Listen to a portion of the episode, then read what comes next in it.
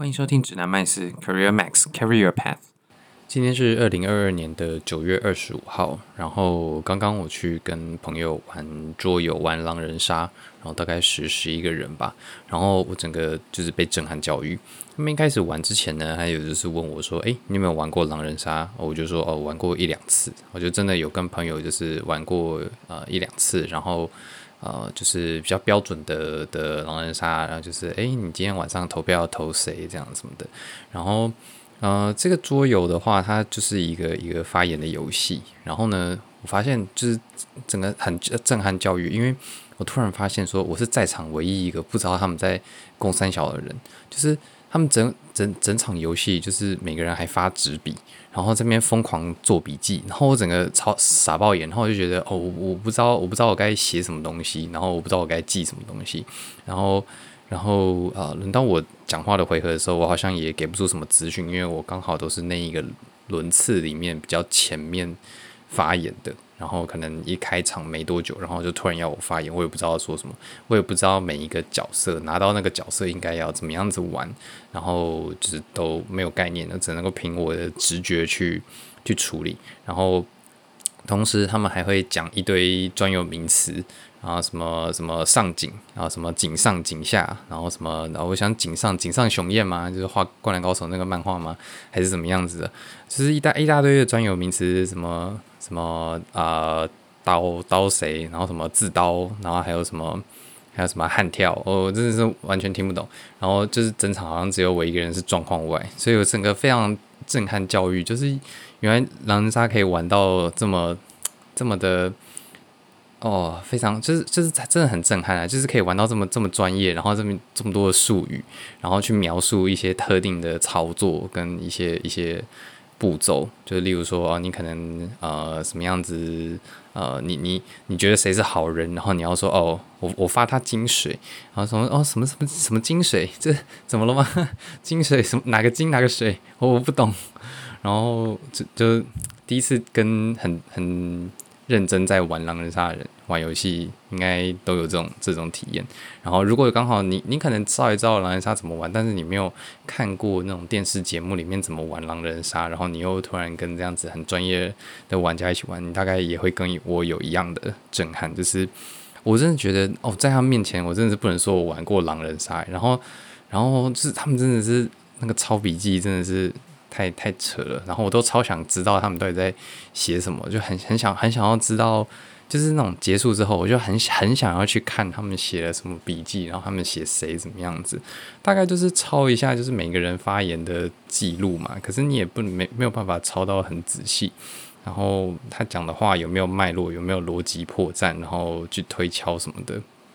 然后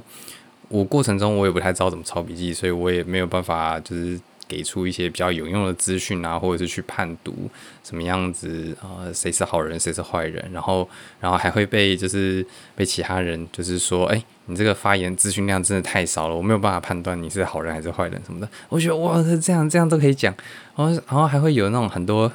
不是在我看来不是理由的理由，就是说，哎，他好像刚才看起来好像有点紧张，他发言的时候好像很。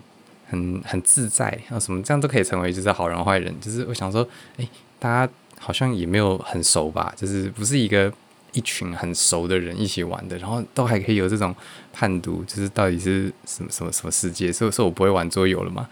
然后后来想想，就是啊，这是一个发言的游戏嘛，所以你要察言观色，你要去嗯读每个人讲话里面的内容之外，还有你要去。就是揣摩他讲话的时候的表情，他的肢体动作，然后什么的这些，就是可能刚好不是我擅长的游戏。我可能比较擅长的是那种呃，需要有有几个回合，然后有策略，然后呃，可能去达成某一个目标，然后我很能够就是规划出一个不错的策略的这种游戏。那狼人杀这种发言游戏的话，就是我常也不知道怎么样子提供有用的资讯去帮助我的阵营，或者是呃，我如果是像像好人，如果大家有玩过狼人杀，就大概知道它分成好人阵营、坏人阵营嘛。好人阵营又有分分不同的角色，有特殊功能角色，或者是村民，就是一般人，就是没有任何角色的。然后一般人的时候又特别特别不知道发生什么事情，然后也也是容易被带风向的那一群。然后就觉得啊，真的跟跟社社会是一样的，就是当你没有特殊的目的，或者是你不知道整个其他人都在做什么的时候，你不知道其他人背后的身份，就是那个牌盖着的牌，它背后的是什么身份的时候，你真的很难揣摩他讲这句话的意思，或者是他这段发言到底是什么意思，到底是他这代表他他是好人还是他是坏人，就是就跟社会收银很像啊。然后我就想到最近就是。就是政治嘛，就选举也快到了，路上也开始出现布条。然后最近政治就是也是炒这个学历，也是炒得蛮凶的。那我就简单发表一下我的我的看法，对学历这件事情看法，就是呃，最主要就是前阵子有这个学术伦理的风波嘛。那嗯，虽然不知道到底是谁抄袭谁，还是两个人都抄袭同一个人，现在看起来就是学校校方已经有判定，就是呃。其中，呃，好像是林林志坚吧，去抄袭另外一个人的论文嘛。那学校是这样判定的，然后学校好像也说要撤回，就是硕士吧。然后啊、还有其他一些后续的影响。然后延烧到最近的话，就是大家就是开始针对学术伦理，就是每一个呃有这个可能的艺艺人，呃，不是艺人啊，政治人物怎么讲艺人？我在我看来，他们就是就是跟艺人一样啊，就是就是在电视上表演的啦。然后。他们就开始审查，就是这些艺人，呃，又又讲成艺人，这些政治人物他背后的学历啊，他是不是有抄袭啊？有的话就就打一波嘛，就是打蛇随棍上啊，或者是现在风头上就在炒学术伦理，就一起就是拖下水。然后这时候就有一个一个高高洪安嘛，他就被拉出来说，哎，你是不是也有就是抄袭还是怎么样的？然后呢，他我觉得他前面的。都做得还不错，就是他有先针对这样子的事情去做预防，然后马上出示学校的这个这个嗯审查的结果啊，或者是学校的声明啊，这样子都都是好事情。但是他最后就是带到了一个比较争议性的内容，就是他就是说啊，我是北一女台大，然后我还匪逃匪，然后这很有争议嘛，因为。通常你真的不会听，不不太会听到有人这样子去炫耀自己的学历，就是我我的学历不是不是不是单纯的文凭的学历而已，而是自己的学术呃或者是念书的能力的那个学历力量的力，就是他他他一定是很会念书嘛，然后才会拿到匪逃匪嘛。然后坦白说，我我过去活了三十多岁了，然后我不知道匪逃匪耶，就是我也是念。念念台大的，然后台大成绩也不算太差，然后我也认识了我们系上，我是工科的学生，我大概排名还可以在我们系上排到前十十十 percent 二十 percent，然后呃算成绩很不错的，然后当然离匪逃匪好像要一 percent 或者是第一名，就是有一点距离，但是。啊、我的成绩还算不错，然后我也认识很多外系的人，然后包括我去参加学生代表大会，学生代表大会就是一个有所有的呃院所，就是它是以学院为。单位，然后每一个学院可能会选几个代表，按照学生人数比例去选几个代表，然后这个学生代表大会会去监督学生会的运作，所以有点像是学生会可能是行政组织好了，那学生代表大会比较像是可能立法院，然后会去监督，然后是民选的，那呃是这种感觉，那。我那时候参加学生代表大会，其实也认识了一些不同院所的人，然后可能还有包括学生会的人，然后我也参加了不少的呃社团活动，然后也算是呃参加了呃上了很多外系的课，可能呃跑去我是工学院的，但我会跑去上那种。认识星空啊，这个这种天文的课程，然后算是比较基础的，但是就是呃很热门的天文天文的课程，然后还有包括很多商学院的课程啊，我都有兴趣的，我有时间的话，或者是课程排得进去的，我几乎都会拍。然后，但我认识我也算是我不算是校园里面风云人物，但是我算是呃比较活跃在呃系。这个系科系以外的世界的人，因为我觉得台大是一个嗯很棒的一个宝库，就是有很多很有想法的人，然后他们到底在做什么事情？他们是怎么样看这些呃事这个这些事件事件的，或者他们怎么样看待他们正在努力的事情？那还有就是他们是怎么样子规划自己的呃学学习的过程啊？然后他们怎么样子在求职方面有所突破，然后去做准备这些。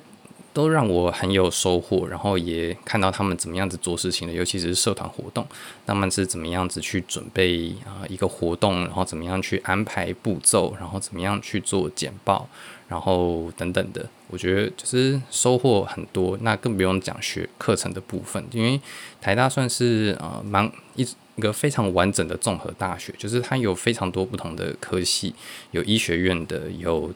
电机，有职工这种电资学院的，然后有工学院的，然后有法学院、文学院，然后还有社会科学院。因为法学院是在玩的，我要失言了，但我我不知道，我不知道，就是反正就是有有有法律，有有社科学院，然后有商管，然后有。有文学院，有很多不同的学院，然后很多教授开的课都非常的有趣。那我印象很深刻是里面有一门课程叫做呃大学之理念、传统与现在，就是他在讲的其实是说以前大学设立的目的跟现在大学设立的目的，或者是说大家来念大学的用途跟以前可能是不太一样的，因为。对，呃，以前来说，受大学已经是非常高等的教育了。那你念大学的话，你其实对学术，还有对研究，还有就是或者是呃这个世世界的知识是有所探求的。然后你希望得到的是真理，或者在学。知识上面能够不断的进步，你才会需要念到大学。但因为现在学就是学历膨胀了，然后学历学历泛滥，所以你可能大概到硕士或者甚至可能博士，你才会真的是以这个目标，就是在人类的知识前缘上不断去拓展，应该说是帮助人类在人类的知识前缘上面去开疆辟土吧。那。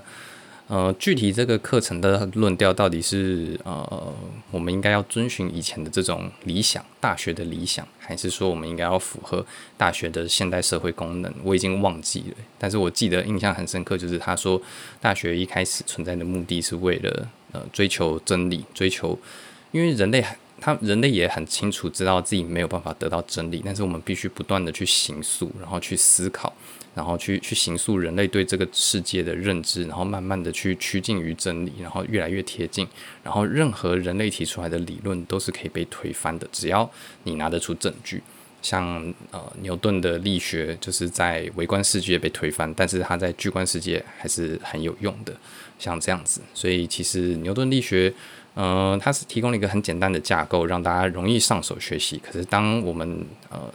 遇到了某一些物理的呃呃，例如说微观的尺度的时候，它就不适用了，所以它这个就会需要发展出新的理论。那新的理论基本上是向下兼容的，就是它在巨观世界里面其实也是可以使用的，只是因为它太过复杂，不方便学习，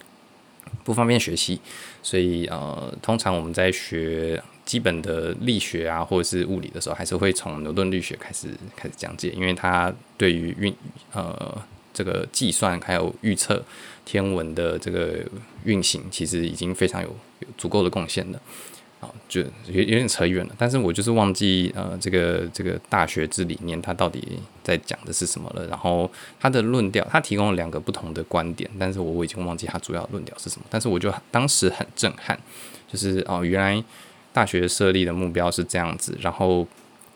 大家在追求的。是可能不管是你个人的成功，然后你想要从大学这样子丰富的资源里面去取得呃个人成功，还是你想要在在知识上面不断的去精进去拓展，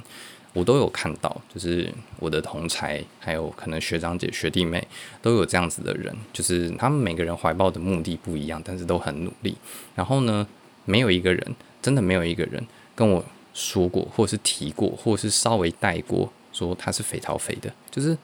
我我真的不知道斐陶斐就是是什么，然后我也真的很少在外面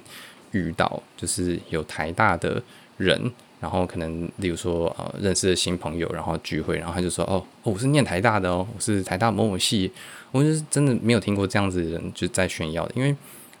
我跟我的同才们大部分的人持的观点都是我看到我身边这么多。不同领域优秀的人，有些人在学学术能力上、学习的能力上表现非常的优异。他可能，呃，像我，我有一些同才，他就是大学毕业之后，他就是去 MIT 直接念博士，念念回来，现在已经是台大的助理教授了，而且还是不止一年了，已经好几年的助理教授了。他跟我年纪一样诶，然后我现在还在当就是软体工程师，而且是那种最菜的、最初阶的、刚出社会的人的那种软体工程师。然后他已经是一个一个助理教授了，然后可能正在准备副教授这样子的职位。然后我有一些大学的同学，就是同一个科系的，他现在是呃某个很不错的。呃，保养算是保养品牌吧，就是很不错的保养品牌，而且是跨国的。然后呃的老板就是他自己创了一个品牌，然后他现在就是在经营这个品牌，然后生活过得也是很多彩多姿。然后就是跟我们其他同学都不一样，那也有去台积电，然后就是就是跟大家在报报纸上看到的一样，就是呃很累很操，但是钱很多，这种也有。然后也有那种。就是去了台积电，然后觉得哦，CP 值真的是太低了，然后跳出来去其他领域的也有，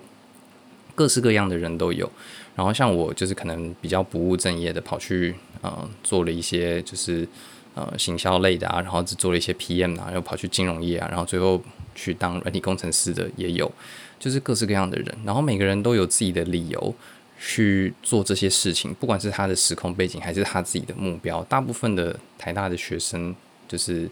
都很清楚知道自己在做什么，当然也不是说每个人真的知道，但是他就算很迷惘，他也会去看同侪在做些什么，然后他如果暂时不知道，他就是跟着其他人一起做，或者是觉得什么有趣就去做。所以台大提供的是一个这样子很多元刺激的环境，那塑造出来的人才呢，基本上我也没看过真的会有人以这间学校为为荣，就是也不是。他也不是说以这间学校为荣，就是说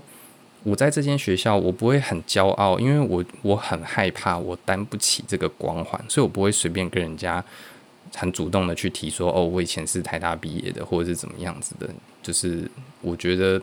大部分在台大很优秀的人，反而会更谦虚，或者是更低调，然后。他也不是说不想让人家发现，但是他也觉得这这可能没有什么好发现的，就是就是这就是一个我学习的过程。然后我很感谢台大有给我这样子的环境，可能比较多是这种心态。那就算是有匪陶匪的会员好了，他真的学历或者是书卷奖好了，他们可能也不会拿出来炫耀。我前阵子公司带了一个实习生，然后呢，一直到他实习的最后一天，然后我才知道说，诶。你你不太会写履历嘛？然后我就我就开始问说，哎，你有没有得过什么奖项啊？什么什么的，你可以写上来啊。他说，哦，是是，好像没有得过什么奖项。然后就说，那你 GPA 怎么样？你成绩如何？说还还不错，就是他也是一个台大资工系的学生。然后他就说他成绩还不错。然后我就说还不错是可能前二十 percent 吗？前十 percent 吗？因为像我。我自己就会觉得哦，我大概十 percent、二十 percent 就是一个还不错嘛。然后他的回答是说，哦，可能可能比那个还要更好。然后就说，所以是书卷奖嘛，大概是前三个 percent 到五个 percent，好像可以拿书卷奖吧。他说对。然后我就很好奇说，诶，你为什么书卷奖你没有写在你的履历上？因为他当初申请我们公司的时候，他没有写书卷奖。然后他就说，他的回答很 很很单纯，他就说，这是可以写的吗？就是履历就是一个大家拿来炫耀自己的过过往的战绩，然后自己的一个丰功伟业，然后像这样子台大的一个呃资工系的书卷奖的得主，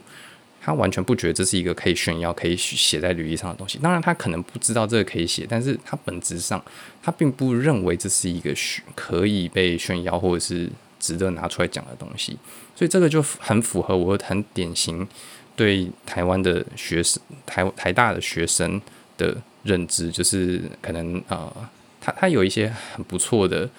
的可以拿出来跟一般一般求职状况的时候使用的一些缩嘴的状况，可是缩嘴的东西，但是他可能并不知道这是可以跟大家炫耀的，所以他也不会去讲。他平常可能跟别人言谈中间，他也不会去带到，因为我跟他带他实习。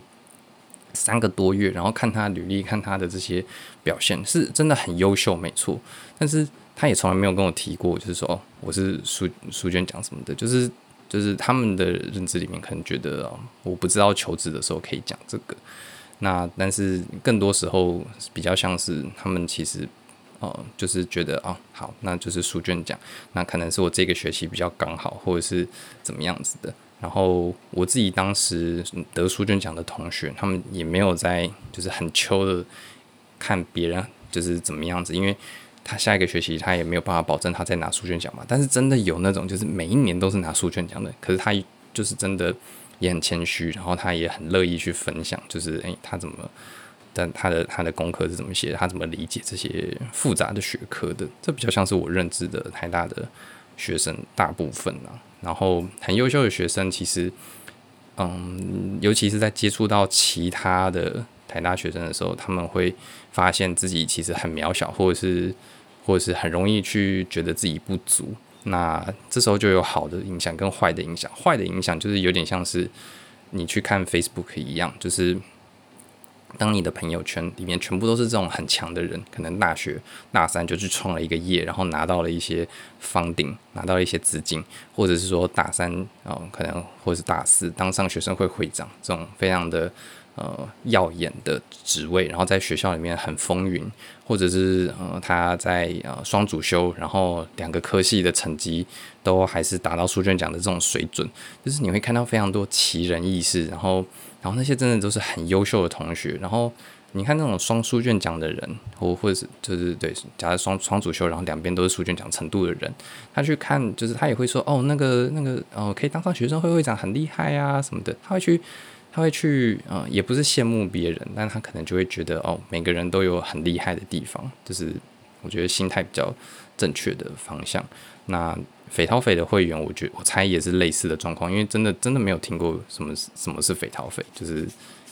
可能因为我太弱，所以不是斐陶斐会员就不会听过。但是我也没有听过有其他学生，就是或者是其他的同学跟我炫耀说，诶、欸、诶、我那次学期拿到斐陶斐，超爽的，就是从来没有看过。也是最近啊，最近我才发现一堆朋友在脸书上面晒那个斐陶斐的什么什么证书吧，然后我就觉得啊。哦，好吧，我我果然不是跟他们同一个 level 的，就是哦，学没有那么会念书。好，那这集就先分享到这边。这这是比较像是台大的校友，就是去看台大学生的素的，也不是说素质，台大学生的行为，然后还有呃心态，大概比较会是这样子。那我不是说全部的，我也没有说像高虹安那样子不好。他以他以他的这个学历，就是他这样子的学历，然后拿到斐陶斐。这些成绩，呃，引以为傲，这当然是好的。只是他表达的方式，让人家觉得他在炫耀。那我觉得大多数的人可能比较没有办法接受的是炫耀的这个部分，倒不是他的呃。成绩到底好不好啊什么的，所以我觉得如果真的更高招一点的话，其实应该就是呃在那个呃前半段，就是说哦，就是学校已经有回复过、查证过我的东西是没有、抄袭的，然后大概就这样子，剩下的就是让其他人去挖，或者是让其他人去说，啊、这种事情真的不太不太适合自己讲了，因为自己讲就是就是怪怪的。好，这件事情就这样。